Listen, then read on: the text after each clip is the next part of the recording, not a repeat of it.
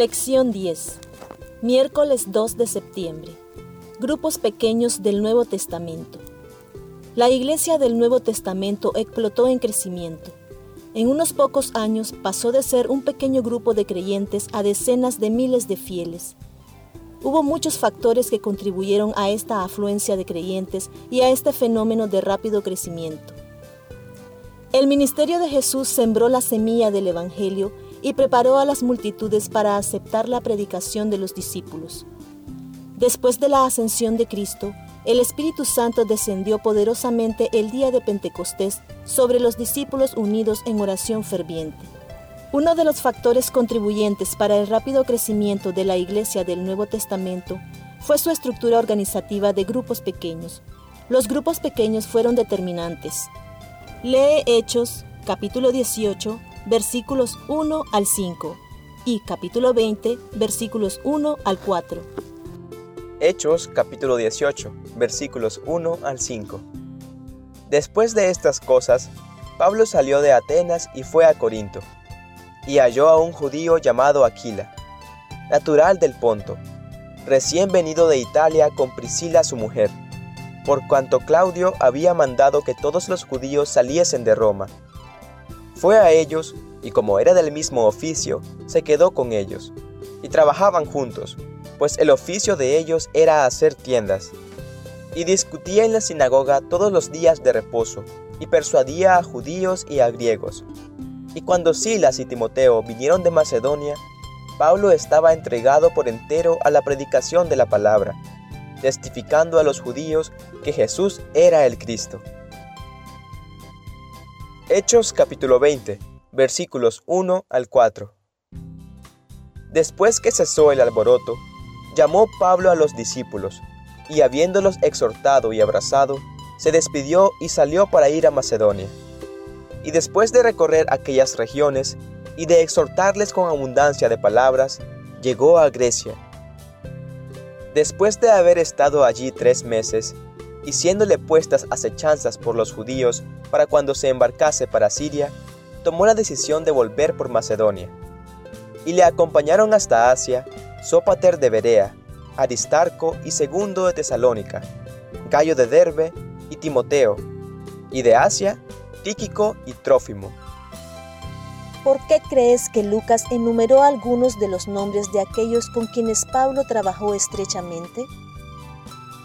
Es fascinante notar que Lucas menciona algunos de los nombres de aquellos con quienes trabajó Pablo.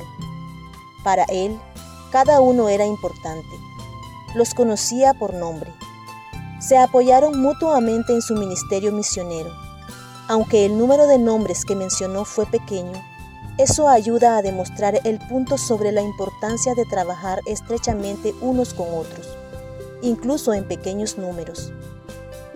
Cada una de estas personas seguramente tenía dones que eran diferentes de los que otros poseían. Provenían de diferentes orígenes y culturas. Sus formas de ver las cosas no siempre eran las mismas, pero cada una tenía una valiosa contribución que hacer a la causa de Cristo. Sus diversidades de dones, antecedentes y experiencias contribuyeron al crecimiento de la Iglesia. Cada uno contribuyó a la misión de Cristo desde la riqueza de sus propios antecedentes y experiencia personal con Jesús. Compara Hechos, capítulo 16, versículos 11 al 15 y 40, y capítulo 12, versículos 11 y 12. Zarpando, pues, de Troas, vinimos con rumbo directo a Samotracia, y el día siguiente a Neápolis, y de allí a Filipos, que es la primera ciudad de la provincia de Macedonia, y una colonia, y estuvimos en aquella ciudad algunos días. Y un día de reposo salimos fuera de la puerta, junto al río, donde solía hacerse la oración, y sentándonos hablamos a las mujeres que se habían reunido.